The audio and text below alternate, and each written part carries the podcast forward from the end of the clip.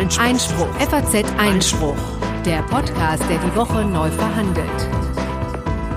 In einem siebenstündigen privaten Gespräch in meinem Urlaub wurde ich ja unter Ausnutzung einer zunehmenden Alkoholisierung und ja, es war eine besoffene Geschichte und ich war in einer intimen Atmosphäre verleitet, auch unreflektiert und mit lockerer Zunge über alles und jedes zu polemisieren. Und ja, meine Äußerungen waren nüchtern gesehen, katastrophal und ausgesprochen peinlich. Ja, hochnotpeinlich und katastrophal. Das war doch mal eine nüchterne Analyse von Ex-Vizekanzler Heinz Christian Strache. Und mit diesen Worten begrüßen wir Sie diesmal wieder zu Folge 74 des FAZ Einspruch Podcast, der wöchentliche Podcast der FAZ für Justiz, Recht und Politik.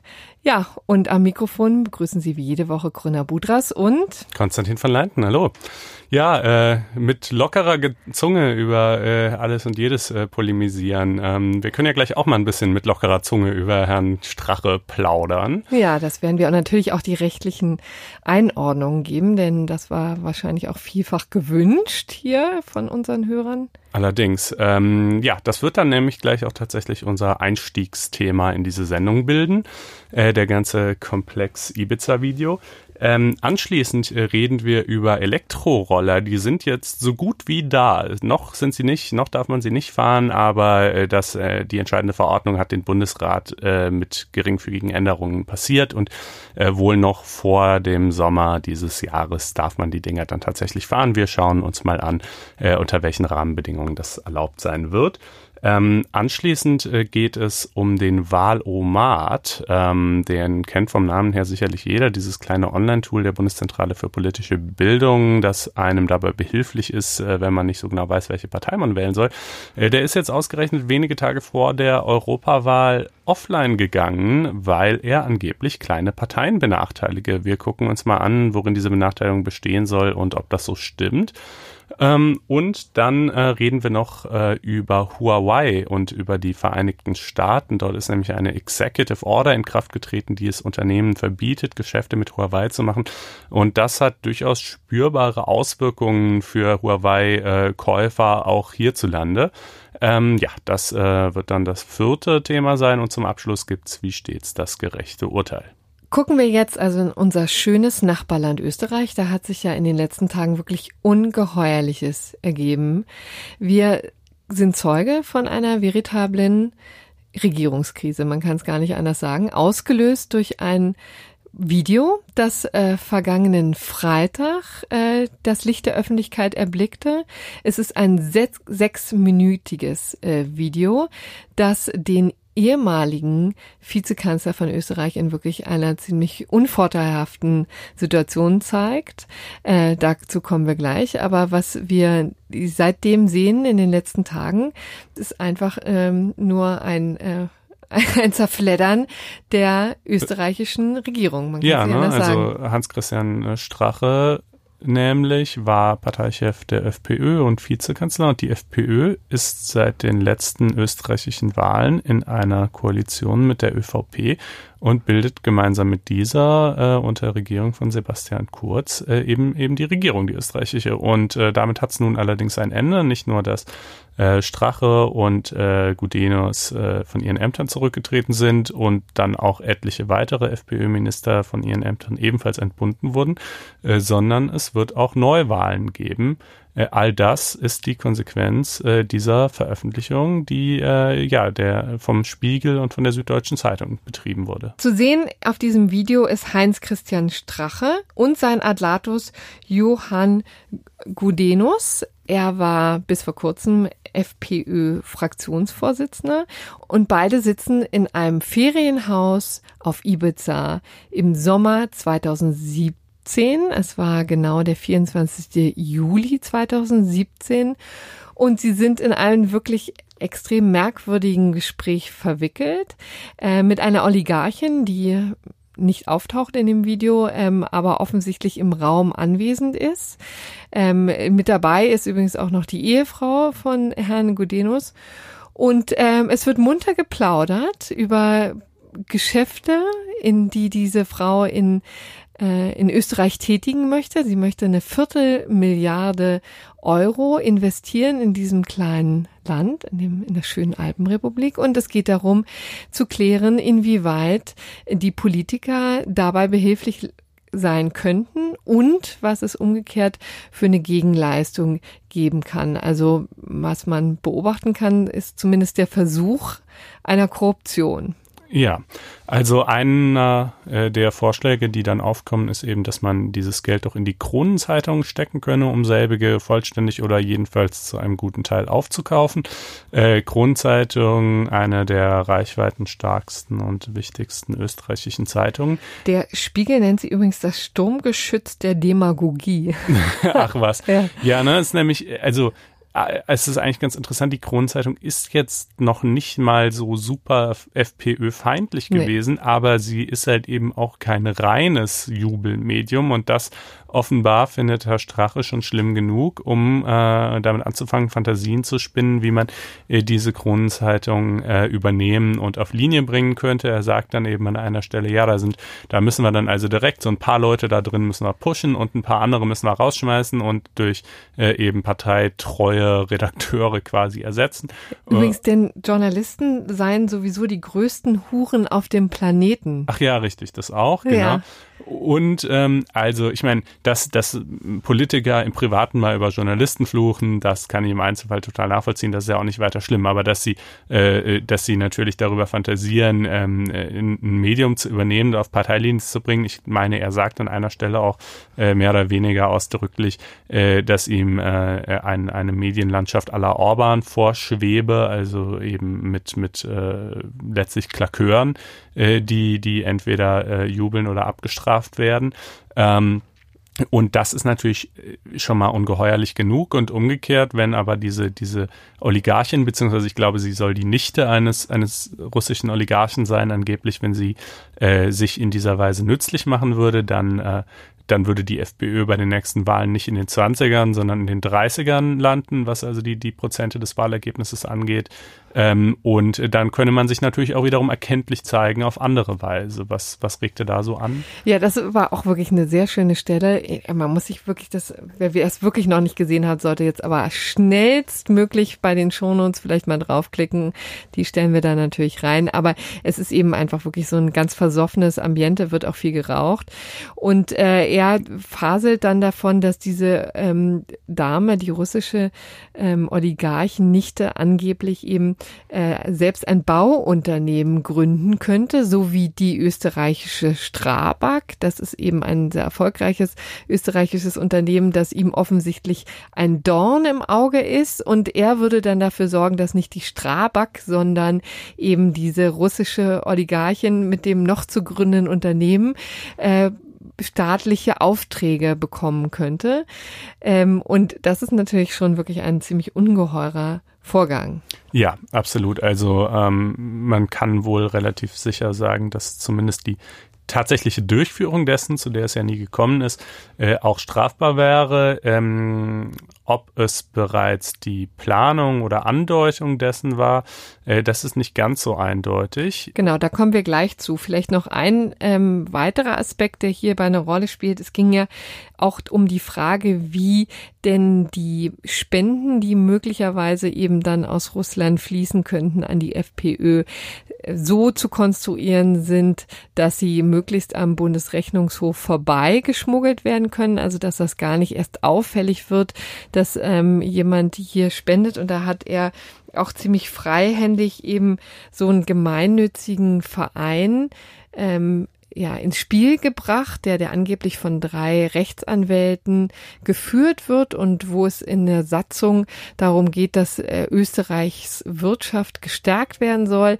Das alles ist noch sehr im Wagen. Man weiß gar nicht so genau, ob es diesen Verein gibt oder welcher Verein das ist, aber er behauptet jedenfalls, dass es etliche schwerreiche Österreicher gibt, wie zum Beispiel René Benko, den ähm, Unternehmer, äh, den Kaufhausunternehmer, der da schon ordentlich ähm, reingebuttert hat und äh, so der FPÖ eben zu Unterstützung, finanzieller Unterstützung ähm, verholfen haben soll. Das alles ist ähm, überhaupt nicht bewiesen. Ganz im Gegenteil, also die betroffenen Personen, die in diesem Video genannt werden, haben das strikt von sich gewiesen. Aber das ist jedenfalls ein, ein weiteres Element gewesen, eine, eine weitere Zutat zu diesem sehr würzigen äh, Rezept. Da ist es unglaublich, was da an diesem Abend geschwafelt wurde. Übrigens über sieben Stunden hinweg. Das muss also ein ziemlich langes, ausgedehntes Essen gewesen sein, beziehungsweise es wurde irgendwann unterbrochen. Das Ganze fand erst auf der Terrasse statt und dann wanderte man hinein. Das weiß man alles nur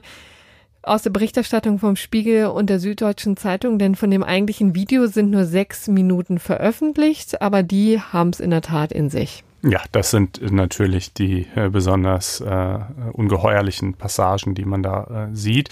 Äh, auch das, was du gerade gesagt hast, diese, diese Andeutung, dass es auch derzeit schon praktizierte Konstruktionen zur Umgehung des österreichischen Parteispendengesetzes gebe, ähm, ist natürlich Gegenstand von Ermittlungen in Österreich. Das wird man rausfinden, rauszufinden versuchen, ob äh, das stimmt oder nicht. Wenn ja, dann hätte Herr Strache seine Gönner auch auf diesem Wege, weiß Gott, nochmal tief in die Scheiße geritten mit Verlauf, ja. ähm, äh, aber jedenfalls äh, äh, sich selber und, und seine Partei äh, äh, hat er das ohnehin getan. Und ich habe ja eben schon mal angedeutet, also zumindest die Umsetzung all dessen wäre sicherlich strafbar. Ähm, ob auch die Planung schon strafbar wäre und wie es überhaupt mit der rechtlichen Würdigung all dessen aussieht, was da geschehen ist, auch was die Gegenseite betrifft, die das so inszeniert und aufgenommen hat äh, und schließlich die Medien, die es veröffentlicht haben. Ähm, darüber wollen wir uns nun gleich mal unterhalten. Ist ja schließlich ein Rechtspodcast hier, aber ich würde sagen, wir stellen doch einfach mal die juristische Einschätzung von Professor Dr. Dr. Multa C. Strache voran. Genauso wurde verstoßen gegen den Ehrenkodex der Presse und die journalistische Sorgfaltspflicht und die Berufsethik.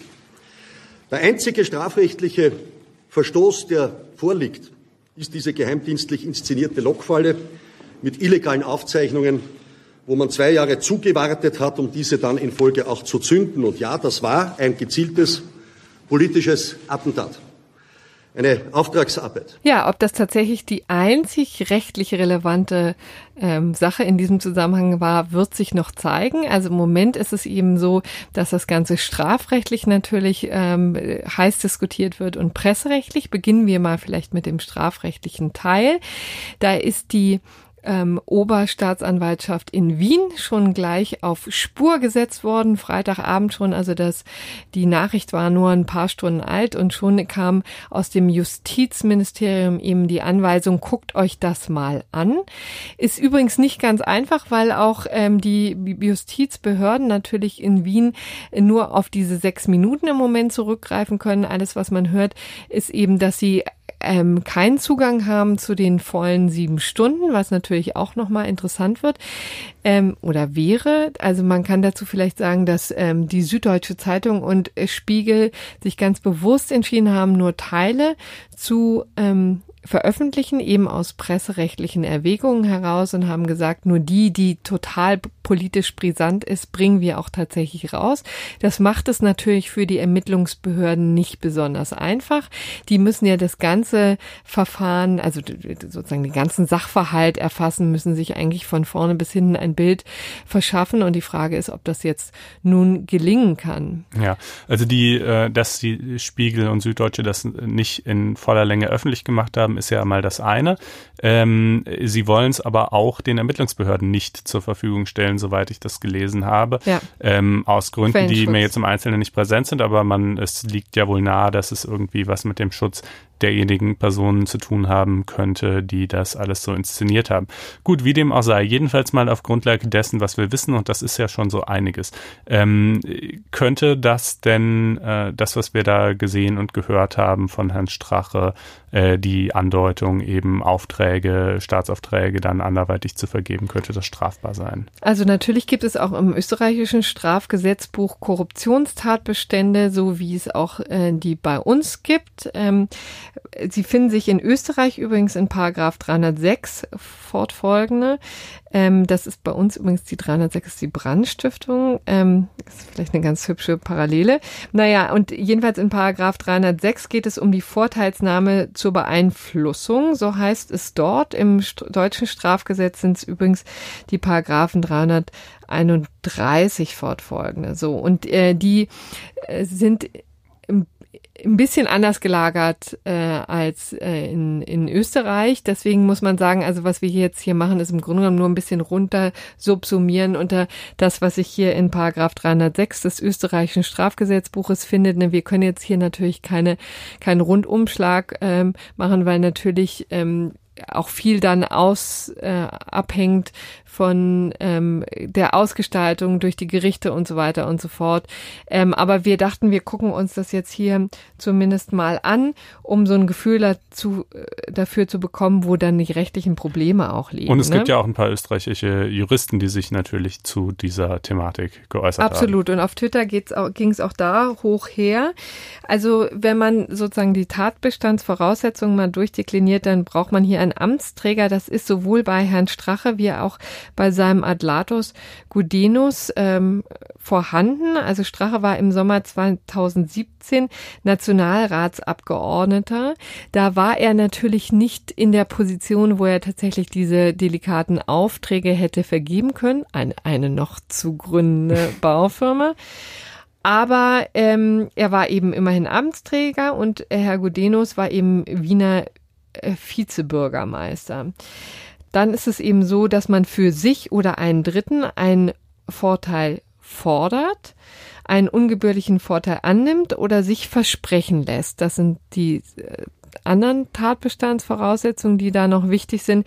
Da sind wir genau im Problem. Denn diese Aussagen waren womöglich nicht konkret genug, um tatsächlich hier zu einer Strafbarkeit zu kommen. Das sind jedenfalls, zu diesem Schluss jedenfalls kommen einige äh, Strafrechtsprofessoren, die ähm, das diskutieren im Moment.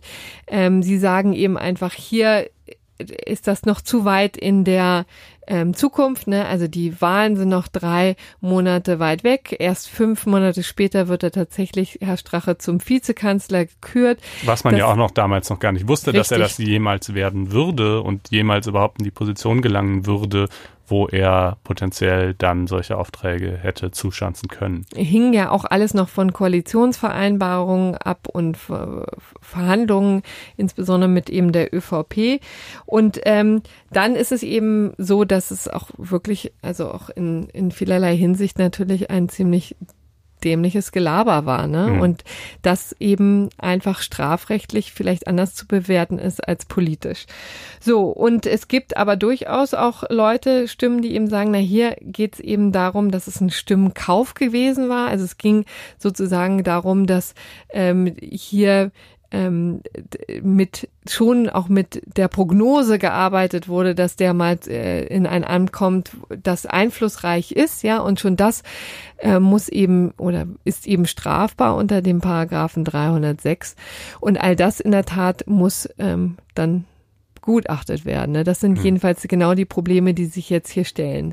Die Frage, war das konkret genug und reicht es eben auch in die Zukunft, dass man sozusagen für ungewisse Positionen, Ämter in der Zukunft schon ähm, Gegenleistung versprechen kann. Darum wird es hier gehen bei der konkreten Beurteilung der Strafe. Ja, da wäre es natürlich eben auch hilfreich, wenn man nicht nur die sechs Minuten, sondern das volle Video hätte. Aber das haben wir gerade schon gesagt, äh, dass das äh, momentan an praktischen Hürden scheitert. Weil umgekehrt sagt natürlich Strache, auch nicht ganz zu Unrecht, ne, ich habe ja stets darauf hingewiesen, dass das alles im rechtlichen Rahmen ähm, äh, ja gut, aber wenn ich das jetzt wirklich so, wenn das ne? jetzt so völlig vorgeschoben ist, ne? Also ich meine, ja. wenn ich einfach manifest und evident äh, rechtswidrige Dinge verspreche und dann einfach nur in so einem Nebensatz dazu sage, ja, aber, aber im rechtlichen Rahmen, ne?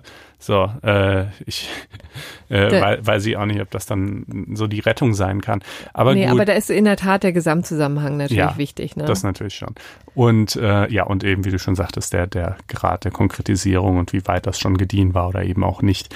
Ähm, gut, dann kommen wir, wenn wir über die rechtliche Seite reden, vielleicht mal zum zweiten äh, Teil, nämlich äh, die Bewertung dessen, was äh, ja die Leute getan haben, die diese, diese Situation überhaupt erst so geschaffen haben und die sie dann eben auch heimlich gefilmt haben. Also ich denke mal, nicht strafbar ist es sicherlich, jemand was vorzuspielen. Also dass sie, dass sich da jemand als Oligarchen nicht da ausgibt und äh, irgendwelche Dinge erzählt, die gar nicht stimmen. Das äh, ist ja für sich genommen erstmal strafrechtlich noch nicht relevant, aber äh, das dann auch heimlich aufzuzeichnen, ähm, möglicherweise schon. Ja. Ja, also da guckt man dann hier äh, in Deutschland eben auf Paragraph 201a des StGB. Ob der hier einschlägig ist, ist übrigens nochmal zu diskutieren, denn das Ganze findet ja auf Ibiza statt, wie wir wissen, in einem schönen Ferienhaus, übrigens 1000 Euro pro Nacht kostet das Ganze. Aber wenn wir jetzt uns mal das da den 201 als Ausgangspunkt nehmen. Da geht es um die Verletzung des höchstpersönlichen Lebensbereichs durch Bildaufnahmen und da könnte man eben schon zu dem Schluss kommen, dass das genau für diesen ähm, Bereich ähm, zutrifft. Ne? Also was äh, ist darin geregelt? Also es geht darum, dass man eine andere Person nicht in einer Wohnung oder in einem gegen Einblick besonders geschützten Raum einfach filmen darf. Ja, also das ist da unter Strafe gestellt, Freiheitsstrafe bis zu zwei Jahren. Und hier ist eben so ein bisschen die Frage, ging es, ähm, es muss außerdem noch der höchstpersönliche Lebensbereich der abgebildeten Person verletzt sein. Ne? Mhm. Also grundsätzlich ähm, kann man hier eben diskutieren, naja, bei diesem Gespräch ähm, sind ja vor allen Dingen politische und geschäftliche Dinge diskutiert worden. Ne? Also es ging um eben um, um ein beiderseitiges äh, äh, Engagement, ja, finanzieller Art. Das ist jetzt noch nicht höchst persönlich. Mhm. Also es ging nicht um Sex oder ähm, Eifersucht oder ähm, Neid. Aber letztendlich, wie gesagt, wir sehen ja nur die sechs Minuten, die aufgenommen wurden. Tatsächlich ähm, heißt es ja auch immer, dass durchaus auch das eine oder andere private Wort da gefallen ist. Ne? Ja, und ich meine, dass sogar Strache selbst ähm, äh, sinngemäß sich dahingehend geäußert hat, dass äh, Teile der Gesprächsführung von seiner Seite eben auch von einem gewissen Imponiergehabe oder dem Wunsch, äh, dieser Oligarchentochter irgendwie zu gefallen oder sie zu beeindrucken oder so getragen gewesen sein. Insofern ist dann ja vielleicht manchmal auch die Grenze ein bisschen fließend zwischen beiden. Also ich könnte mir schon sehr gut vorstellen und habe das auch verschiedentlich so gehört, dass äh, die Erstellung dieses Videos tatsächlich auch äh, strafbar war. Natürlich äh, scheitert das mal, äh, also eine Strafverfolgung da ganz praktisch daran, dass man eben nicht weiß, wer es denn erstellt hat. Ähm, aber wenn man es wüsste, dann könnte das also strafbar sein. Und das führt dann natürlich zur dritten Frage in diesem Kontext, nämlich mal angenommen, angenommen, das ist so, dieses Video hätte nicht erstellt werden dürfen, eigentlich, äh, durfte man es denn dann trotzdem, äh, durfte man trotzdem darüber berichten und durfte man es trotzdem ausdrucksweise auch veröffentlichen. Ja, und das ist eben so ein Bereich, der übrigens, da bewegen wir uns jetzt wieder auf gewohnten Terrain, weil es geht um das deutsche Presserecht, denn schließlich waren es mit dem Spiegel und der Süddeutschen Zeitung zwei deutsche Medienhäuser, die das zuerst veröffentlichen, veröffentlicht haben und für Verbreitung gesorgt haben. Und die können sich eben auf das deutsche Presserecht stützen. Und das ist äh, insofern immer ähm, interessant, weil es eine Abwägung stattfinden muss zwischen dem Recht derjenigen, die da abgebildet sind, also dem Persönlichkeitsrecht in Artikel 2 des Grundgesetzes von Herrn Strache, von Herrn Godinus und seiner Frau, ähm, und auf der anderen Seite dem ähm, Recht der Presse äh, wichtige Dinge zu veröffentlichen, insbesondere wenn sie, wenn es um einen Beitrag zum geistigen Meinungskampf in ähm, in einer Frage geht, die die Öffentlichkeit sehr berührt. Ne? Das ist jetzt so ein Zitat vom Bundesgerichtshof gewesen, der ähm, jetzt in anderen Fällen schon häufiger eben diese Abwägung betrieben hat und in so einer Konstellation wahrscheinlich auch zum Ergebnis kommen würde. Hier war sozusagen das Interesse der Öffentlichkeit ähm, an Berichterstattung so groß, weil es eben um politische Machtverhältnisse geht. Ne? Um ja, und zwar nicht nur um Machtverhältnisse, sondern eben äh, um ja um Korruption letztlich. Ja. Ne? Also äh, ich die, die, wie du schon sagtest, dazu gibt es eine ganze Latte an Gerichtsentscheidungen, denn es ist ja tatsächlich gar nicht so selten der Fall, dass Medien äh, Material zugespielt bekommen, äh, von dem sich vermuten lässt oder sogar feststeht, äh, dass äh, der Informant es auf äh, illegale Weise erlangt hat. Also zum Beispiel diese ganzen Berichte über irgendwelche ähm, Steuersparmodelle, äh, irgendwelche windigen LuxLeaks oder dergleichen. Oder auch, was mir jetzt gerade einfällt, so ähm, Video, was in so einer Dokumentation gezeigt wurde über Massentierhaltung, Missstände in der Massentierhaltung, äh, wo also auch dann die, die Leute, die dieses Video angefertigt haben, erstmal auf einen Bauernhof halt eingebrochen sind, so mit Hausfriedensbruch begangen haben, Klammer auf, das war dann übrigens auch nochmal in dem Fall besonders streitig, ob sie den überhaupt begangen haben. Aber auch wenn wir jetzt mal annehmen, dass es so ist, jedenfalls äh, stellt sich auch dann wiederum die Frage, durften die Medien das zeigen, obwohl ein gewisser Rechtsbruch der Erlangung dieses Materials vorausging. Und dann kommt es eben immer genau auf, auf diese Abwägung an. Und ich würde sagen, also wirklich, wenn man sich den Parade, das Paradebeispiel für eine Situation nur suchen wollte, äh, wo ganz klar das öffentliche Interesse überwiegt, äh, dann muss es wirklich dieses sein, oder? Ja, also letztendlich gab es ja übrigens mal einen vergleichbaren Fall äh, 2011. Ich weiß gar nicht, wer sich daran noch erinnern kann, aber da äh, war es eine Situation, äh, die Ernst Strasser betraf, ein ÖVP Abgeordneten im EU-Parlament, der äh, in so eine ganz unangenehme Situation gebracht wurde in einem äh, in einem Lokal. Und äh, da gab es auch eben geheime äh, Filmaufnahmen übrigens, diesmal aber ähm, durchgeführt von den Journalisten selber. Also es war die Sunday Times, die den sozusagen in eine Falle gelockt hat. Die haben ihm eben 100.000 Euro Jahresgehalt geboten dafür, dass er bei bestimmten EU-Richtlinien ein ähm, Stimmverhalten, ein vorher vorgelegtes Stimmverhalten an den Tag legt. Darauf hat er sich wohl eingelassen, ist übrigens dafür auch verknackt worden. Also das gab da eben eine Haftstrafe. Aber die Journalisten selber sind ähm, unbeschadet da rausgekommen. Also die mussten sich nicht presserechtlich verantworten. Hier war es übrigens so, dass dann der äh, die konkrete Gegenleistung ähm, sehr viel genau ausgestaltet war. Ne? Mhm. Also weil er ja schon EU-Parlamentarier war, also tatsächlich schon abstimmen konnte und deswegen auch diesen gewünschten Einfluss äh, vornehmen konnte. Also mhm. hier war der die Situation klarer bei Ernst Strasser. Was seine Strafbarkeit wegen Vorteilsnahme betrifft. Richtig, genau. genau. Aber gut, aber presserechtlich war also selbst das in Ordnung und die tatsächlich die Situation ist ja äh, gefühlt noch ein bisschen delikater, wenn die Journalisten selbst die Fall Fallensteller sind, als wenn sie es nur zugespielt bekommen, so wie hier. Ähm, also gut, ich glaube, das Einzige, was man presserechtlich vielleicht äh, hinterfragen kann, und das hat äh, Stefan Brink, äh, der Datenschutzbeauftragte von Baden-Württemberg, auch getan, äh, ist, ob es denn nötig war, wirklich das Video auszugsweise zu veröffentlichen oder ob es nicht auch gereicht hätte, einfach nur schriftlich darüber zu berichten, was darin zu sehen ist. Denn äh, natürlich äh, vertieft das den Eingriff in das Persönlichkeitsrecht der dargestellten Personen schon nochmal, äh, wenn die sich, ja, wenn sie sich eben wirklich in, in Wort und Bild äh, unmittelbar ja. da im Internet wiederfinden, als wenn nur in Anführungsstrichen äh, darüber berichtet worden wäre.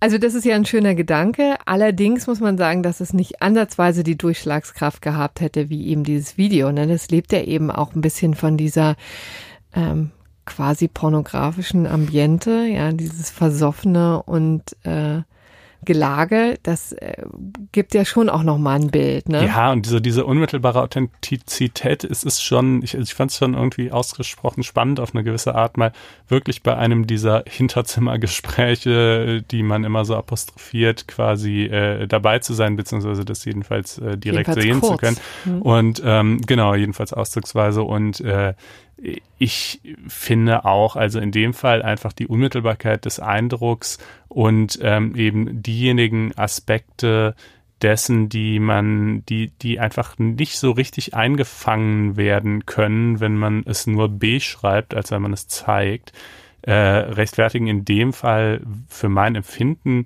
äh, glaube ich, auch die Veröffentlichung dieser Schnipsel, dass man es halt wirklich einfach sieht. Ähm, aber da kann man bestimmt auch anderer Meinung sein. Also da kann man bestimmt schon auch sagen, äh, nee, es hätte gereicht, äh, das einfach äh, ausdrucksweise zu zitieren und die Situation zu beschreiben. Ähm, Aber ganz eigennützig müssen wir natürlich sagen, wir sind dankbar dafür.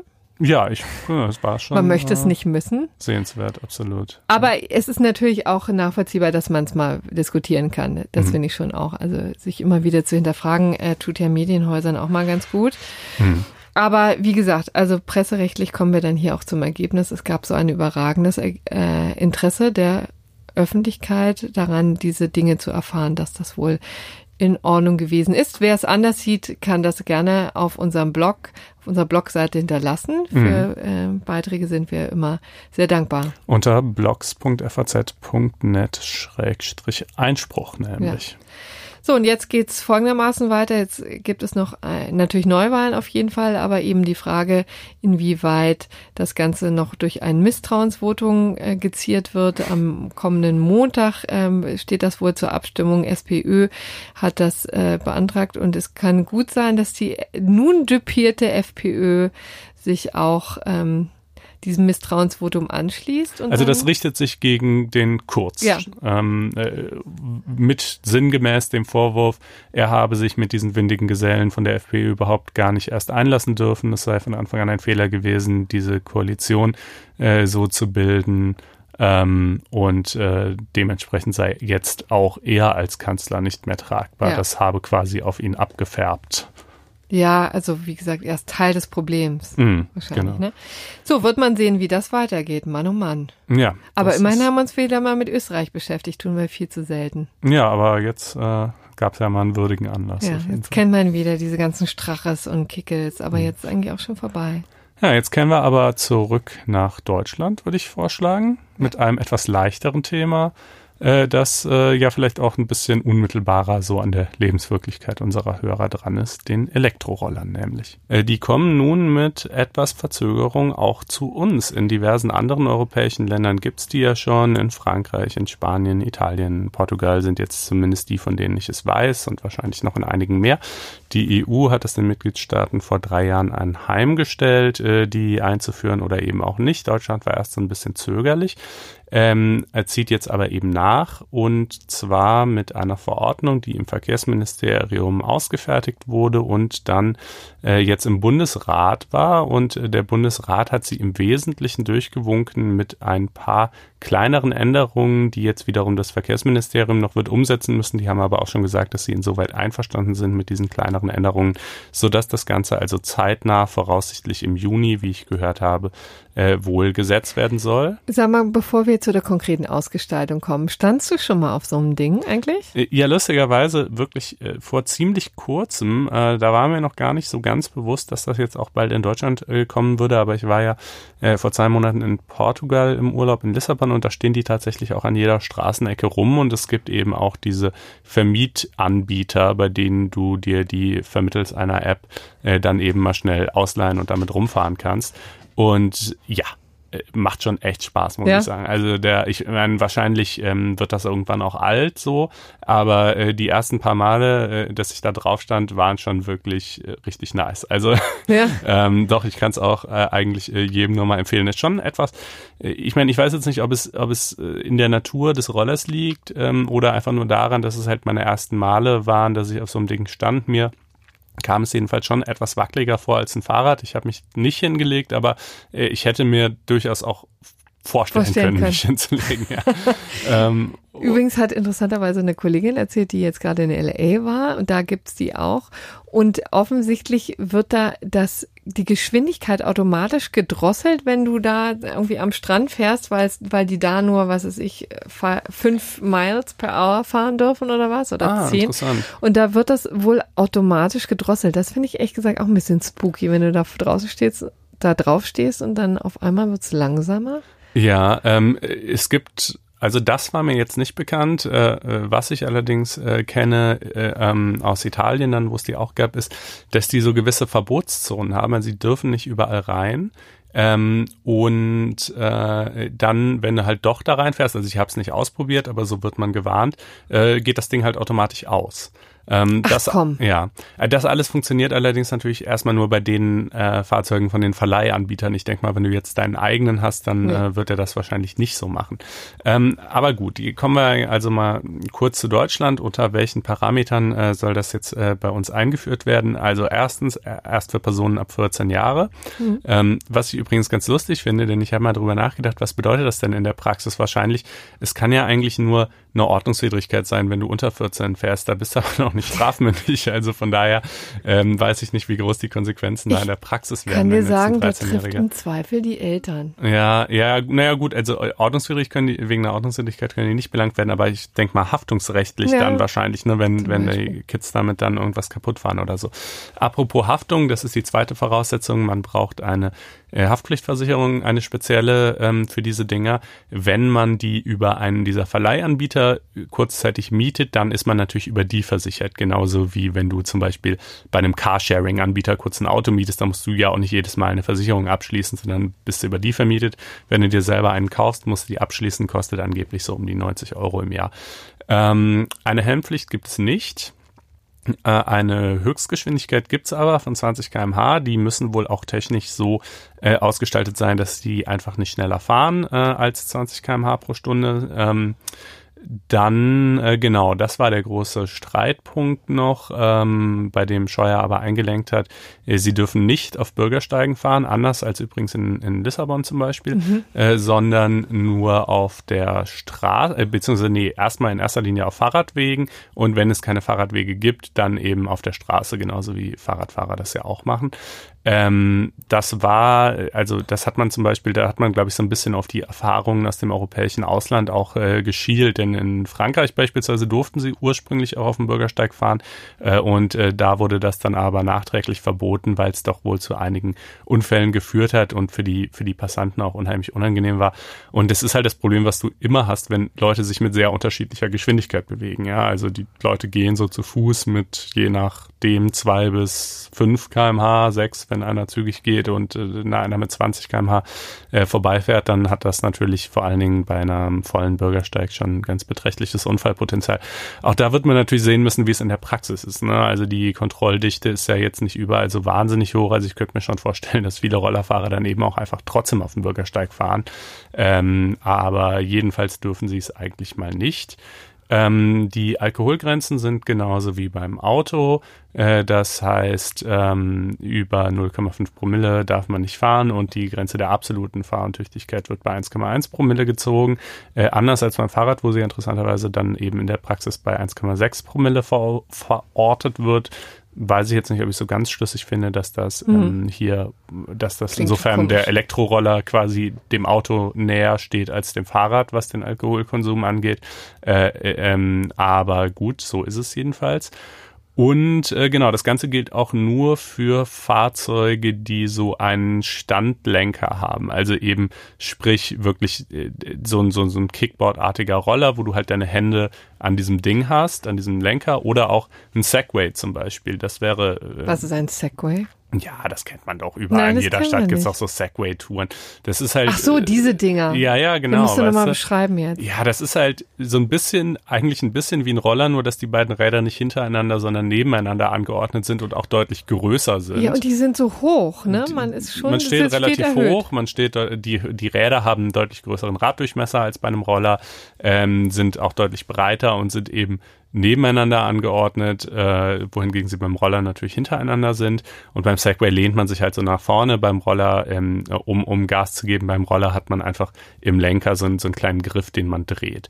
Ähm, ebenfalls nicht erlaubt äh, sind, äh, sind also zum Beispiel Hoverboards oder auch diese, diese Einräder, diese elektronischen, sieht man auch ganz selten mal. Äh, die darf man alle so weiterhin nicht fahren, sondern es sind eben tatsächlich nur äh, solche Dinge erlaubt, die halt so, ein, so einen Standgriff haben, Roller und so. Okay. Ähm, Ab wann eigentlich? ab, Wann geht's los? Äh, ja, also ganz definitiv steht es halt noch nicht fest, aber voraussichtlich Juni. Also es muss eben jetzt noch das Verkehrsministerium muss halt die Änderungen äh, noch einarbeiten und äh, dann muss das Ganze noch verabschiedet werden. Aber es besteht politische Einigkeit von allen Seiten, dass es dann äh, in der Form eben in Kraft treten soll. Insofern ist es jetzt letztlich einfach nur noch dieser Prozess, der durchlaufen werden muss und äh, wahrscheinlich soll das im Juni der Fall sein. Ähm, eine Frage, die man sich noch stellen kann, ist so ein bisschen, wie sieht es mit äh, ja, wie, wie, inwiefern können die Städte da irgendwie mitreden, wenn, wenn die das nicht wollen oder wenn das zu irgendwelchen Problemen führt, dass diese Roller halt vielleicht eben doch ständig auf dem Gehweg gefahren werden oder dass äh, zu viele Rollerleichen irgendwo rumstehen, weil zum Beispiel der Hersteller von diesen Rollerleichen? Ver ja, naja, also zum Beispiel diese Vermietservices, ne, die müssen ja. die ja okay. ständig warten. Ne? Also die müssen ja insbesondere ständig wieder aufladen, äh, was ein ganz schöner Aufwand ist. Ähm, und manchmal gehen die auch kaputt und so. Und ähm, äh, da, was passiert quasi, wenn die dem nicht ordentlich nachkommen und sich dann halt so Cluster von so irgendwie verwahrlosten, äh, nicht mehr gebrauchsfähigen Rollern bilden.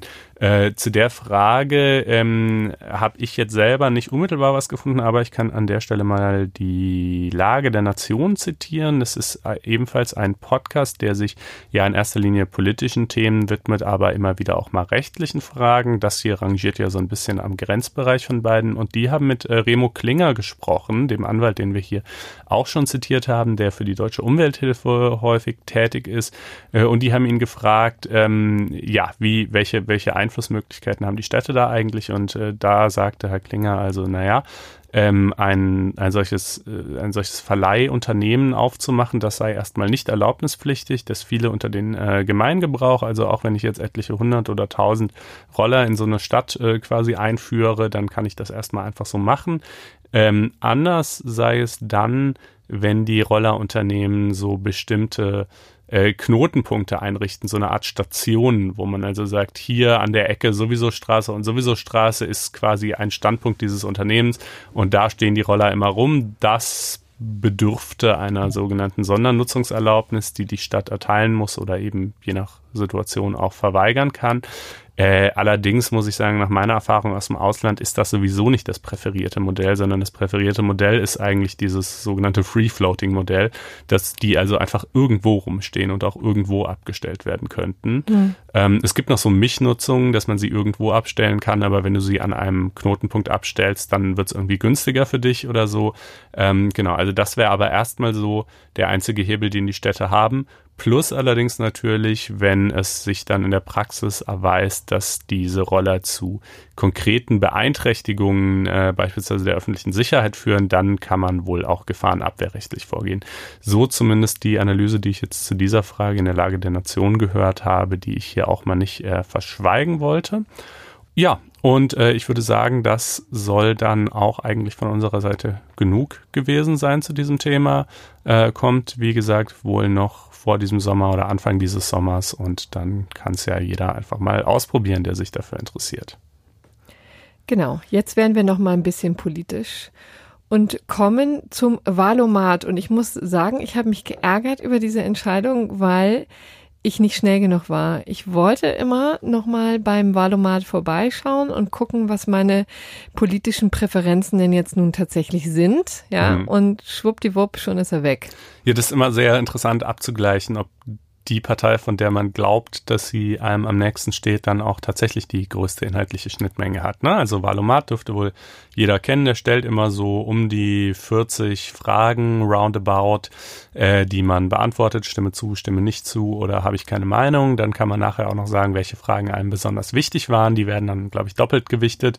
Äh, und dann gleicht er das eben mit den Programmen aller zur Wahl stehenden Parteien an.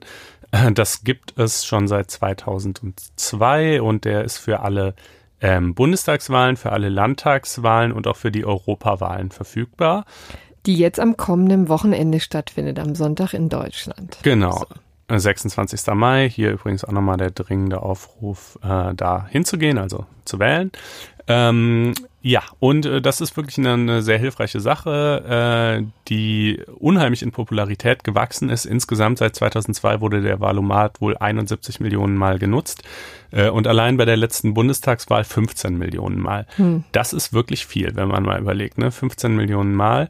Ähm, ich weiß jetzt nicht exakt, wie viel Wahlberechtigte es in Deutschland gibt, aber das ist dann jedenfalls bei einer Wahlbeteiligung von, ich meine, um die, wie viel waren es, 76 Prozent oder hm. sowas, hm. ähm, kann man man sich ausrechnen, dass das also schon wirklich ein sehr, sehr hoher Anteil äh, der, ähm, der äh, Stimmen, die abgegeben wurden, äh, von Leuten kamen, die zumindest den Wahlomat vorher mal durchgespielt haben. Ob er dann natürlich auch wirklich ihre Entscheidung vorzeichnet, das weiß man nicht, aber ich könnte mir vorstellen, dass es in vielen Fällen dann schon auch eine ja. Auswirkung hat. Und damit ist es jetzt vorbei, erstmal. Genau, weil, weil er gegen das gegen das Gebot der Chancengleichheit ja. im politischen Wettbewerb verstößt. So, äh, also ein gewichtiges, äh, ein gewichtiger Grundsatz hier in unserer Demokratie. Ja, ähm, da kann man mal erschüttert sein. ja, also äh, ist es vor allen Dingen auch deshalb interessant, weil äh, ist jetzt nicht etwa so, dass der Wahlomat zu dieser Europawahl irgendwie anders designt gewesen wäre als in all den Jahren davor, sondern der, der hat schon immer so funktioniert, wie er auch jetzt funktioniert hat. Aber jetzt hat eben mal eine Partei dagegen geklagt, beziehungsweise ähm, in äh, einstweilige Anordnung eben äh, erwirkt vom Verwaltungsgericht Köln. Diese Partei heißt Volt. Ähm, das ist eine äh, proeuropäische Partei, also eine Kleinpartei natürlich. Viele werden wahrscheinlich noch nicht davon gehört haben oder jetzt in diesem Zusammenhang äh, erstmalig äh, von ihr hören und äh, äh, dann äh, könnte man, könnte es sein, dass jetzt der erste Eindruck, den man mitnimmt, vielleicht irgendwie nicht so ein positiver ist, wobei davor würde ich persönlich sie in Schutz nehmen wollen, denn ähm, äh, ihr Antrag, wie ich finde, war sehr berechtigt, aber dazu kommen wir gleich. Ähm, ja, die haben nämlich gesagt, äh, die, der, der Valomat, so wie er designt ist, benachteiligt kleine Parteien. Äh, warum tut er das? Äh, aus folgendem Grund. Wenn man den, also wenn man alle Fragen beantwortet hat, äh, dann kann man seine Antworten abgleichen mit den Parteiprogrammen aller zur Wahl anstehenden Parteien, aber äh, aus der Gesamtheit aller Parteien, die anstehen, ich glaube 40 Stück sind es, die man wählen kann zur Europawahl, musste man acht auswählen. Und ähm, die waren aufgelistet in derselben Reihenfolge, in der sie auch auf dem Wahlzettel stehen, also orientiert nach den Ergebnissen, die sie bei der letzten Wahl erzielt haben, was natürlich dazu führt, dass die großen Parteien äh, eben ganz oben stehen und die kleineren sind dann dahinter, genau, die großen stehen oben, die eingezogen sind und die kleineren sind dann dahinter in alphabetischer Reihenfolge, die keine Mandate bekommen haben. Ähm, und äh, die meinten, das sei, äh, das äh, verstoße gegen das Gebot der Chancengleichheit, weil ähm, diese Beschränkung auf acht Parteien äh, die kleinen Parteien benachteiligen würde, weil es dazu führen würde, dass die meisten Leute eben in erster, also mal mindestens vier bis fünf von diesen acht Plätzen äh, an, die, an eben an die großen etablierten Parteien vergeben und dann gar nicht so sehr zur Kenntnis nehmen, dass sie möglicherweise mit einer der kleinen Parteien vielleicht noch mehr Überschneidungen gehabt hätten, was sie aber mhm. nicht sehen, weil sie ja nur acht von 40 auswählen können und da äh, eben nur ein paar Kleinparteien dabei sein werden. Und ähm, ich dachte im ersten Augenblick, na ja, aber diese, diese, das liegt ja eigentlich nicht direkt, also gut, die Beschränkung liegt schon im Design des Valomats begründet, aber die Entscheidung, dass man nur, dass die meisten Leute wohl eher große Parteien in diesen Vergleich mit einbeziehen, das ist doch eine freiwillige Entscheidung des Nutzers. Ähm, und das kann man doch eigentlich nicht dem Valomat beziehungsweise der Bundeszentrale für politische Bildung, die den Valomat eben bereitstellt, anlasten, ja, ist das wirklich, äh, ist das wirklich eine Benachteiligung in dem Sinne? Ähm, aber je mehr ich darüber nachgedacht habe, äh, desto mehr ähm, kam ich zum Ergebnis, dass eigentlich schon, äh, dass ich die Entscheidung eigentlich schon richtig finde. Ähm, wie war sie denn begründet? Ja, also begründet ist sie halt, die, die, die Pressemitteilung ist leider furchtbar dünn, ne? Und die vollen Entscheidungsgründe äh, gibt es natürlich wie immer noch nicht. Ähm, äh, da heißt es eben tatsächlich einfach, äh, die Gestaltung und diese Beschränkung führe zu einer Benachteiligung kleiner Parteien. Ähm, ich glaube, also erstmal rein aus, aus Nutzersicht fand ich das Design des Valomats jedenfalls schon immer völlig absurd. Ja, warum soll ich mich die 40 Fragen durchklicken und dann einfach nicht den Vergleich mit allen Parteien mhm. kriegen? Also was, welchen Sinn soll das haben? Es kann ja wirklich gut passieren, dass es irgendeine Kleinpartei gibt, mit der ich eigentlich die höchste Übereinstimmung hätte und das nicht erfahre, obwohl dieses Tool es mir ohne weiteres sagen könnte, einfach nur wegen dieser völlig künstlichen Beschränkung der Auswahl. Die Bundeszentrale für politische Bildung sagt immer, naja, äh, was wir hier machen, das ist keine Wahlempfehlung, sondern das ist ein Informations- und Bildungsangebot mit dem Valomat. Und zu diesem informatorischen Auftrag oder zu diesem Bildungsprozess würde eben auch gehören, dass der Nutzer sich erstmal eigenverantwortlich, wie es schon so etwas paternalistisch, finde ich, heißt, Gedanken darüber macht, welche Parteien ihn denn besonders interessieren und die eben deshalb so auswählt und deshalb und, und es sei halt irgendwie unübersichtlich und, und trüge insgesamt weniger zur politischen Bildung bei, wenn man einfach die, die Ergebnisse für alle Parteien standardmäßig ausgespielt bekäme. Das, muss ich sagen, überzeugt mich 0,0. Das finde ich wirklich überhaupt nicht einleuchtend. Ähm, war nicht Ihre Argumentation auch immer, dass das technisch gar nicht anders möglich ist? Ja, also ich glaube, Sie haben sich jetzt nicht zu der manifest absurden Behauptung verstiegen, dass es technisch schlechterdings unmöglich hm. wäre, mhm. weil das ist ja, ich meine, wieso sollte das so sein? Ja. Also wenn man es mit acht vergleichen kann, kann es natürlich auch mit 40 vergleichen, aber dass sie es jetzt jedenfalls nicht äh, in der Kürze der Zeit bis zur Europawahl technisch so okay. realisieren könnten. Gut. Das ist, glaube ich, der Punkt. Wobei ich da auch sagen muss, ein bisschen selber schuld. Also man hätte ja vielleicht noch vorbauen können, ähm, und außerdem die Bundeszentrale für politische Bildung ist wiederum dem, dem Innenministerium nachgeordnet. Also so ein Ministerium, finde ich, sollte schon auch irgendwie die Ressourcen haben. Äh, so ein Vergleich, das ist ja, das ist so schwierig, kann es ja wohl nicht sein. Also das ja. halt auf 40 zu erweitern, dann muss man vielleicht die Darstellung noch ein bisschen ändern, damit es dann übersichtlich bleibt, wenn man es mit 40 statt mit 8 hat. Aber mein Gott, also naja gut, wie auch immer. Jedenfalls, ähm, das, das war also jetzt noch so ein, so ein praktisches Argument von denen.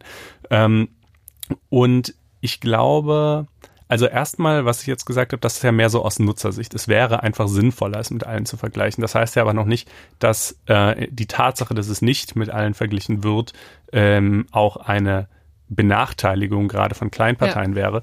Ich glaube, die Benachteiligung von Kleinparteien könnte man sagen, liegt darin, dass auch dann, wenn mich eigentlich vielleicht acht Kleinparteien am meisten interessieren würden, mal unterstellt, das wäre so, ähm, ich als Nutzer trotzdem geneigt sein werde, äh, die großen Parteien mit einzubeziehen, einfach um so eine Art Baseline zu haben, um so einen, so einen Eindruck davon zu bekommen, was ist denn die in Anführungsstrichen normale oder verbreitete politische Haltung. Also es ist einfach wichtig, man, also man kann ohne weiteres ausblenden, was die Haltung von Volt oder von der Frauenpartei oder vom Dritten Weg oder von sonst irgendwelchen Kleinparteien äh, zu europapolitischen Fragen ist. Man muss das nicht wissen äh, und man muss das in seine Wahlentscheidung nicht einpreisen. Aber man muss schon oder muss vielleicht auch nicht, aber man sollte tendenziell schon wissen, was denn die großen Parteien so meinen. Und das führt einfach, das verleitet dazu, dass man auf jeden Fall die großen Parteien mit einbezieht, äh, und dann eben nur noch wenige Plätze für die kleinen Parteien bleiben. Ich glaube, so könnte man argumentieren,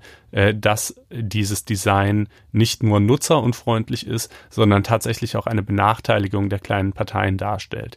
Ähm, wie gesagt, die PM des Verwaltungsgerichts Köln ist sehr viel knapper und enthält nicht so eine richtig schlüssige Begründung, finde ich. Ähm, aber vom Ergebnis finde ich es jedenfalls gut. Und ich finde, es hat halt auch ein, gewissen Beigeschmack. Ich meine, ich will da jetzt nichts konkret unterstellen, aber ich sagte gerade schon, die Bundeszentrale für politische Bildung ist dem Innenministerium nachgeordnet. Das Innenministerium wird natürlich immer, also wird zwar von wechselnden Parteien kontrolliert, aber natürlich immer von einer der großen Parteien und somit tendenziell von einem der Profiteure des derzeitigen Designs. Ähm, wie gesagt, ne, glaube ich jetzt nicht, dass da jetzt sozusagen irgendwie von oben angegeben wurde, Richtig, äh, gestaltet das, das mal so. Da, da, das glaube ich nicht, aber Strache Leid. Äh, ja, Strache Leid, genau. Naja, wobei man natürlich schon immer wieder erlebt, dass die großen Parteien versuchen, ihre Pfründe zu sichern. Also Stichwort zum Beispiel ähm, äh, 5%-Hürde, ja. 3%-Hürde. Ne? Äh, das hatten wir ja gerade auf europäischer Ebene, wurde ja mehrfach gekippt äh, auf europäischer Ebene. Ähm, äh, und äh, insofern, also das, das kennt man schon, dass die versuchen, die Kleinparteien eben auch ein bisschen klein zu halten. Äh, ich glaube jetzt nicht, dass es beim Valomat unbedingt so ist, aber es verleiht dem Ganzen auch nochmal auf jeden Fall so einen Fadenbeigeschmack. Ähm, und äh, ja, und aus Nutzersicht, wie gesagt, sehe ich wirklich nicht, was dagegen spreche. Wenn mich nur die Überschneidung mit acht Parteien interessiert, dann kann ich mir ja bei den Ergebnissen eben gerade genau diese acht anschauen. Aber so die Kombination aus Erstens, man will diese Baseline, deshalb ist man geneigt, die Großen zu wählen. Zweitens, die Großen stehen auch noch ganz oben, die waren auch noch so ein bisschen abgesetzt. Ähm, und drittens, es ist halt unnötigerweise auf acht beschränkt. Das führt meines Erachtens schon dazu, dass äh, es für kleine Parteien da etwas schwieriger war. Und wenn man dann sieht, dass halt bei der letzten Bundestagswahl eben, wie gesagt, 15 Millionen Menschen das genutzt haben und viele bestimmt der dem Ergebnis auch gefolgt sind, äh, dann muss man halt sagen, auch eine, auch eine kleine Unsauberkeit in der Gestaltung des Prozesses kann zu erheblichen Verwerfungen bei den Ergebnissen führen. Und äh, das kann einfach nicht sein. Und äh, da, da spielt es natürlich auch noch eine Rolle, dass die Bundeszentrale für politische Bildung eben eine Behörde, eine staatliche Stelle ist, ja, und deshalb dem Prinzip der Chancengleichheit äh, der, der Parteien im politischen Wettbewerb unterworfen ist. Wenn es jetzt ein Privatunternehmen wäre, und es gibt ja übrigens auch viele Alternativen zum Valomat, die von teilweise zumindest von privaten Anbietern bereitgestellt werden, äh, dann würde für die dasselbe nicht gelten. Aber mhm. der Staat äh, darf sich aus naheliegenden Gründen äh, natürlich nicht parteilich verhalten, sondern muss sich eben neutral verhalten, gerade im Wahlkampf ähm, und äh, sozusagen allen Parteien die gleiche Bühne bieten. Das kennt man ja auch aus ganz vielen anderen Zusammenhängen, aus beispielsweise den, den Anspruch auf Ausstrahlung von Wahlwerbung, haben wir letzte Sendung drüber geredet, bei der NPD und ähnlichem. Und äh, wenn er so ein Informationsangebot wie den Wahlomat macht, das sogar in vielen Fällen wohl die Wahlentscheidung auch vorzeichnen dürfte, dann muss er es eben auch so gestalten, dass es für alle gleich fair ist. Und ähm, ja, insofern ähm, finde ich das überzeugend. Die Bundeszentrale für politische Bildung findet es nicht überzeugend und äh, hat Rechtsmittel schon eingelegt. Äh, insofern fürchte ich mal, dass der Valumat auch vor dem 26. Mai wohl eher nicht wieder online gehen wird. Denn gut, es ist ein Eilverfahren, aber trotzdem, es geht jetzt halt in die zweite Instanz. Möglicherweise entscheidet die ja auch wieder für Volt und so. Also das, ne, schneller wäre es vielleicht gegangen, wenn sie es einfach zeitnah umgesetzt hätten, hm. aber haben sie halt nicht. Kommen wir jetzt mal wieder in die Vereinigten Staaten und gucken uns genauer an, wie Donald Trump äh, jetzt seinen Handelskrieg gegen China weiter verfeinert. Also das ist ja in, in der Tat auch ein skurriles Schauspiel, was wir schon seit einigen Monaten beobachten. Donald Trump äh, nimmt es tatsächlich ja wirtschaftlich mit dem Rest der Welt auf, eben nicht nur China, sondern auch Europa. Äh, es steht da in der Mangel, aber ähm, jetzt ist es eben so, dass er das Ganze nochmal auf China fokussiert hat und es da aufnimmt mit einem Konzern namens Huawei, auch hier in Deutschland inzwischen sehr bekannt, wegen seiner Smartphones, die wohl sehr hip sind und Tablets, also technisch ganz vorne mit dabei, allerdings auch was den Ausbau von Telefonnetzen angeht, also insbesondere die ganze 5G-Technologie, die jetzt ja der neueste Schrei ist und an der auch die Bundesregierung sehr stark arbeitet. Die 5G-Technologie baut vor allen Dingen auf Technologie eben den, die Huawei zur Verfügung stellt, ja. Mhm. Und das ist übrigens ein wirklich ganz interessanter Konzern, ja, gegründet 1987 äh, von einem Chinesen, der inzwischen wahnsinnig reich geworden ist ähm, damit und der also innerhalb von wirklich relativ kurzer Zeit es geschafft hat, dieses Unternehmen und auch China ziemlich an die Weltspitze in Sachen äh, Technologie, also Telekommunikationstechnologie zu führen. Ja, also technisch sind die Sachen von Huawei wirklich super, das bestreitet auch keiner. Das Problem ist natürlich immer, dass man nicht so genau weiß, inwieweit der chinesische Staat da reinregiert oder auch in Zukunft reinregieren könnte. Also zumindest in Deutschland äh, weiß ich, dass die, die Bedenken ähm, bei der Beteiligung von Huawei am Ausbau des 5G-Netzes dahingehend lauteten, dass man meinte, na ja, vielleicht, selbst wenn jetzt erstmal noch alles in Ordnung ist, ordnet die chinesische Staatsführung irgendwann an, dass Huawei irgendwelche Hintertüren einzubauen hat vermittels eines Software-Updates, die dann vielleicht Teile des deutschen Datenstroms irgendwie den Chinesen sichtbar machen oder dergleichen, ja, denn diese diese Trennung von Staat und Unternehmen, wie wir sie hier haben, gibt es in China selbstverständlich nicht. Und äh, da war halt hierzulande echt immer die Frage, na, wollen wir ein so wichtiges Element unserer Infrastruktur äh, wirklich äh, aufbauen auf Technologie, auf die mittelbar äh, ein anderer Staat, der es nun mit rechtsstaatlichen Grundsätzen, weiß Gott nicht immer so genau nimmt, äh, Zugriff hat, ähm, indem er eben Huawei anweist, dieses zu tun oder jenes zu lassen. Also so zumindest die Sorge. Ja. Und äh, nun in den USA, wie sieht es da aus? Genau, da gab es jetzt eben neue Entwicklungen. Äh, deswegen greifen wir das Thema hier endlich auch mal auf, äh, längst überfällig. Also in Amerika ist es eben so, dass letzte Woche das Ganze an Fahrtaufnahmen gegen Huawei, ähm, weil weil ähm, Donald Trump ein Executive Order erlassen hat gegen ausländische Gegner und außerdem Huawei noch auf so eine schwarze Liste getan hat, die heißt Entity List. Das ist, da sind eben Unternehmen drauf, die, mit denen nur dann Geschäfte betrieben werden können, wenn tatsächlich eine Genehmigung vorliegt. Also das ist auch ein ganz skurriles äh, Konstrukt. Also einem, man muss ja wissen, Huawei ist ja wirklich ganz verbandelt, auch mit der nicht nur deutschen, sondern vor allen Dingen auch amerikanischen äh, Industrie. Ja, also viele amerikanische äh, Unternehmen liefern eben ähm, Chips, Mikrochips zum Beispiel, die Huawei verbaut in seinen Smartphones. Umgekehrt ist es eben so, dass Google ja sein, seine Software, seine Android-Software eben auch an Huawei liefert und Huawei nutzt das eben für sein Smartphone.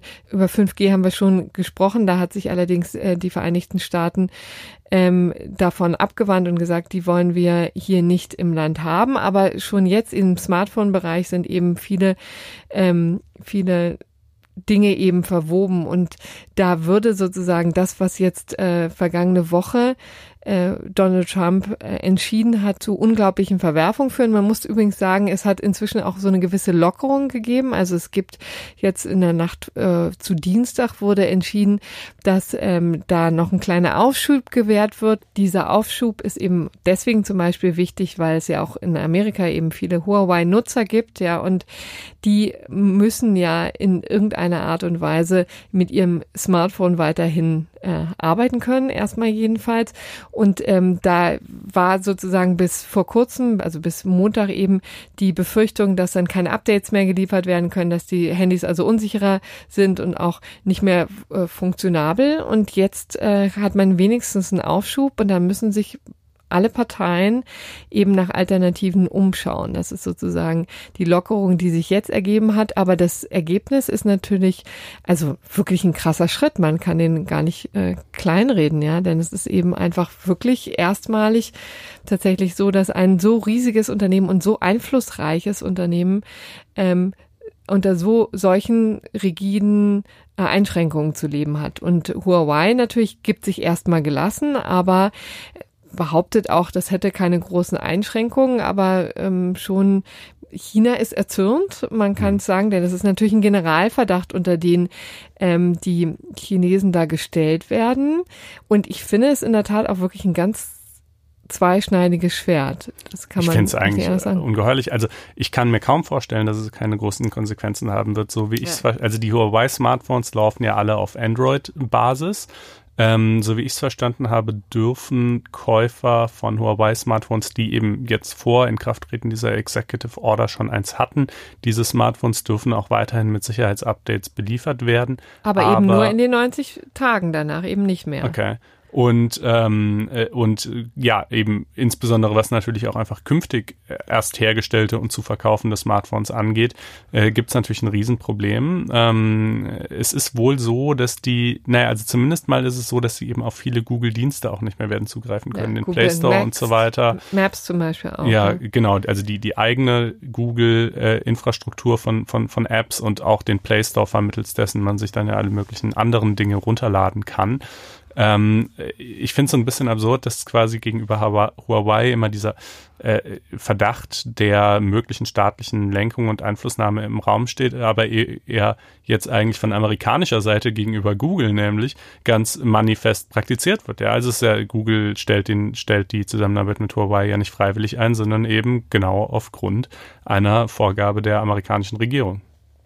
Ja, also und jetzt wird letztendlich auch lange Zeit nicht zu klären sein, ne, inwieweit tatsächlich dieser äh, die Kernfrage beantwortet werden kann, nämlich inwieweit kann der Staat tatsächlich da rein regieren. Ne? Man muss sagen, dass Huawei sagt, äh, wir sind völlig unabhängig, unser Unternehmen gehört den Mitarbeitern. Ja, ähm, also offensichtlich ist ist das die Konstruktion eben so, dass die Aktien von den Mitarbeitern gehalten werden. Interessanterweise gab es jetzt aber auch Berichte, die gesagt haben, na ja, das ist alles auch eher ein trojanisches Pferd, weil die rein rechtlich, die, die gehalten werden von einer Gewerkschaft, die wiederum auch sehr staatsnah ist. Ja, also im mhm. Grunde genommen ist es ja auch tatsächlich so, dass bei Huawei, wie allerdings auch bei vielen anderen Unternehmen, die Struktur relativ unübersichtlich ist, ja, und man natürlich nie genau weiß, was hinter den Kulissen stattfindet.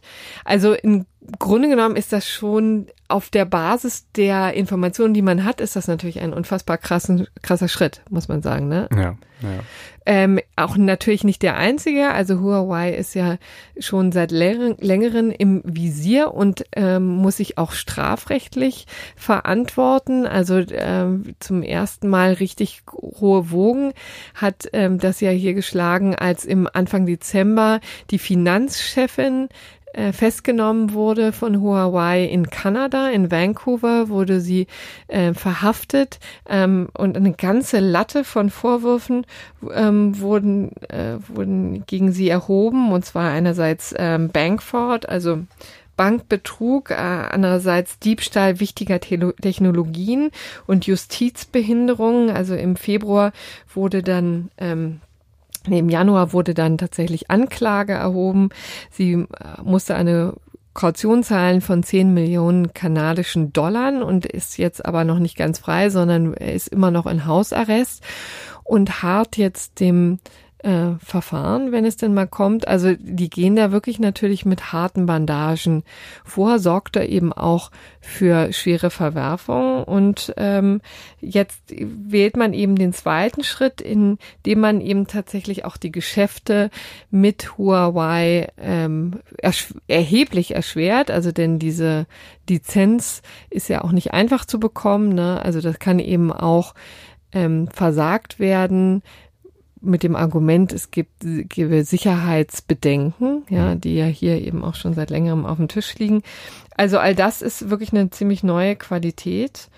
Und ähm, also wenn ich dich richtig verstehe, die stehen jetzt auf dieser Liste. Wenn man da drauf steht, dann darf man nur noch dann Geschäfte mit dem betreffenden Unternehmen machen, wenn ja. eine Genehmigung ausdrücklich erteilt wurde, die jetzt einstweilen erstmal nicht erteilt ist, beziehungsweise nur vorübergehend für 90 Tage noch, aber dann erstmal nicht mehr, was es natürlich den, der amerikanischen Regierung einfacher macht, ähm, dann so zu taktieren und, und äh, quasi den, den Druck, äh, also so, so einen Hebel anzusetzen und äh, gegenüber China zu sagen, ja, passt mal auf, wenn ihr dieses und jenes tut, dann erteilen wir die Genehmigung und sonst halt nicht. Ja, also es ist im Grunde genommen etwas, was dann von äh, Wilbur Ross, also dem Handelsminister, dann exerziert wird. Ne? Der ist jetzt auch noch gehalten, ähm, diesen Executive Order umzusetzen, ne? mit zusätzlichen äh, Definitionen und, und klaren Regeln zu versehen. Das ist ja jetzt erstmal nur ein, ähm, ein Schritt. Also wie gesagt, also auf der Liste stehen sie jetzt und das ist eben schon eine länger stehende äh, eine länger existierende Liste, die sich mit eben diesen verschiedenen ähm, Konsequenzen eben verbindet, eben mit der Tatsache, dass man ähm, eine Genehmigung braucht. Und auf der anderen Seite gibt es eben diesen Executive Ordner, der sich jetzt erstmal gegen ausländische Gegner richtet, aber gemeint ist eben ähm, Huawei und da muss wartet man jetzt sozusagen auf die Ausgestaltung durch den Handelsminister.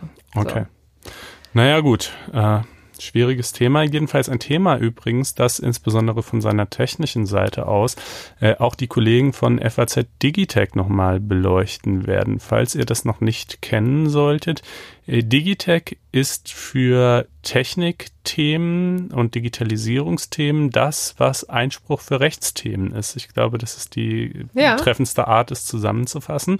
Und auch von Digitech äh, gibt es einen ebenfalls wöchentlich erscheinenden Podcast. Einfach mal nach FAZ Digitech suchen und äh, da wird es in der nächsten Folge eben genau um das Thema Huawei gehen, auch um die technische Frage, wie geht's dann für die eigentlich weiter, wenn die nicht mehr mit Google zusammenarbeiten können oder nur noch sehr eingeschränkt. Was bedeutet das für die Nutzer etc. etc. Ähm, also an der Stelle, wenn euch das interessieren sollte, dringende Empfehlung, auch dort mal reinzuhören. Genau. Dann wollen wir es hierbei aber belassen und kommen jetzt äh, wieder zu unserem gerechten Urteil, das ein weniger ein wenig launiger diese Woche wieder ist. Ähm, also es geht um die doch wirklich elementare Frage, ob das Auseinanderdriften von zwei Matratzen im heimischen Ehebett ein Sachmangel im Sinne von Paragraphen 434 Absatz 1 BGB darstellen kann. Mhm. Ja, das war eine Frage, die sich das Landgericht Düsseldorf stellen müsste. Okay, also wenn man so ein Doppelbett Ja. hat, aber zwei Matratzen. So ein Boxspringbett. Ich weiß nicht, ob du mit dieser Technologie vertraut bist. Doch, aber äh, Technologie ist natürlich jetzt wieder also komplett ich, übertrieben. I know also, it when I see it. Ich könnte es nicht exakt definieren, was das Boxspringbett zu einem solchen macht, aber es hat schon so, einen- so einen eigenen Look. Ich glaube, so eine sehr dicke Matratze, Ja. die da irgendwie so drauf sitzt aus so einem etwas kastenartig anmutenden Unterbau. Ähm, sind tendenziell so, so relativ teure Betten auch, meine ich. Ähm, So, der Witz ist eben einfach, dass sie keinen Bettkasten haben, wo Ja. die Matratze drin liegt, Ja. sondern äh, die Matratze liegt drauf. Genau, das ist der Witz. Auf ja. so Feder, ähm, also auf so einem Kasten und da sind eben so Federkern, ähm, wie, wie nennt man diese Dinger? Spiralen Ja, drin. okay. So, und da liegt es so drauf und deswegen wubbelt es immer so ein bisschen. Mhm. Ja, und offensichtlich gibt's eben das auch in größer und dann sind es aber zwei getrennte Matratzen, ja, also nicht eine Mhm. 1,60, sondern vielleicht zweimal 80. Und offensichtlich hatten wir hier das Problem, dass ähm, das so sehr wubbelt äh, bei Bewe Bewegungen und wir möchten uns gar nicht genau auf, ausmalen, worum es da geht, dass die dann auseinander driften und eine Besucherritze bilden. Eine was? Eine Besucherritze. Nennt man das so? Ja, das ist tatsächlich ein Fachterminus. Kennst du den nicht? Nee. Entschuldigung, mit der bin ich, mit dem Begriff bin ich aufgewachsen. Das wiederum ist ganz niedlich. Das ist einfach die Ritze zwischen zwei Matratzen und Besucher, weil da meistens dann die Kinder reinkriechen ins Ah, Bett der okay. Eltern und das äh, da Ist auf dann die- dieser, ah, diese die- Ritze verdecken sozusagen und da drauf liegen. Das ist die Besucherritze. Okay. Ja? So, und äh, aber die ist in so einer Situation dann eben durchaus erwünscht, in anderen aber nicht, ja. Und ähm, das Ganze musste eben das, ähm, das Amtsgericht Neuss hat das schon begutachtet und in, jetzt in der zweiten Instanz eben auch das Landgericht Düsseldorf. Das Ehepaar war eben lichterloh empört. Die hat, lagen wohl auf diesem Bett und haben sich das äh, diverse haben sich das ganz anders vorgestellt und wollten deswegen ihre 1500 Euro wieder, ja, Mhm. wollten das äh, zurückgeben. Und ähm, jetzt war eben zu entscheiden, ist denn dieses Auseinanderdriften tatsächlich ein Sachmangel?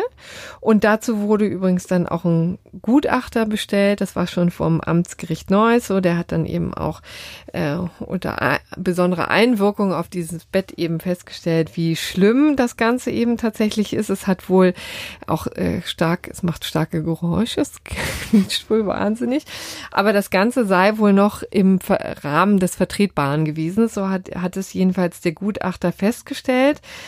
Ähm, auch teils heftige Bewegungen ähm, hätten zwar ergeben, dass die Matratzen leicht schwingen, aber sie verbleiben in ihrer Position und verrutschen nicht. Das war Okay, ja, aber die dann gibt's ja gar keine Besucherritze, wenn sie nicht genau. verrutschen. Ja, gut. Man, So der Gutachter so der jedenfalls. Gutachter, aber es war eben auch nur Möglicherweise einer hat er das nicht exakt so nach. nachgespielt. Ja. Was auch immer man sich da vorzustellen hat. So ein Amtsgericht Neuss hat schon die Klage abgewiesen. Und ähm, das Landgericht Düsseldorf hat es eben gleich getan und hat im Wesentlichen das Ganze begründet mit den Worten, na jetzt liegt schon auf der Hand, wenn man eben auf so einen Bettkasten verzichtet, dass natürlich die Matratzen leichter verrutschen bei so einer Box-Spring-Angelegenheit, als wenn ähm, wenn das in einem herkömmlichen Bett liegt und das Ganze hätte ja nun auch den Vorteil, dass man dann irgendwie beim Einsteigen eben nicht ständig an diesen Kasten knallt, ja. Mhm. Und man könne eben das eine nicht haben, den einen Vorteil nicht haben, um ne- den Nachteil in Kauf zu nehmen. Wobei, ehrlich gesagt, doch kann man schon, indem man nämlich einfach wie ein normales Paar halt eine große Matratze nimmt und nicht zwei kleinere. Also das ist ja auch irgendwie Na einfach gut, aber ziemlich da unsinnig warst du dann offensichtlich auch äh, länger nicht mehr in einem Bettengeschäft, weil dir da tatsächlich immer ähm, das Gegenteil propagiert wird. Ja. von so irgendwelchen Matratzenexperten, die dann mit so unsinnigen Kram, oh ja, dann können sie eine unterschiedliche Matratzenhärte einstellen, was kein Mensch braucht. Also ich würde immer sagen, getrennte Decken, gemeinsame Matratze. Ähm, So, nun gut. Und jedenfalls ähm, sei, das ist vielleicht auch die Quintessenz, jedenfalls zum Schlafen, ja, und das ist ja das, der eigentliche Zweck eines Bettes, ähm, ist dieses Boxspringbett geeignet gewesen. Okay. So, das ist ähm, also jetzt nicht höchstrichterlich bestätigt, aber doch jedenfalls von ähm, sehr klugen Leuten. Ich fand das ehrlich gesagt vor allen Dingen amüsant. Mir ist es ja im Zweifel immer egal, aber dachte auch, ähm, tatsächlich ist es schon auch, wie gesagt, auch hier wieder wunderlich, äh, für was manche Leute vor Gericht ziehen. Mhm. Ja? Also man hätte sich das jetzt Ergebnis vielleicht auch denken können und naja, dass man sich da vielleicht geirrt hat und vielleicht doch lieber zu den herkömmlichen Betten zurückgeht, äh, ist vielleicht auch etwas, wo man nicht das Landgericht Düsseldorf bemühen muss. Deswegen ist das unser gerechtes Urteil. Wir bedanken uns für die Aufmerksamkeit. Äh, regen an, dass ihr uns Feedback hinterlasst auf blogs.faz.net-einspruch und oder per Sternchenvergabe in der Apple Podcasts App und natürlich auch, dass ihr auf faz.net-einspruch testen, alles zusammengeschrieben, navigiert und euch dort ein kostenloses vierwöchiges Probeabo für den schriftlichen Teil von FAZ Einspruch klickt. Ja. In diesem Sinne, vielen Dank für die Aufmerksamkeit. Und, und schöne Restwoche. Tschüss. Ciao.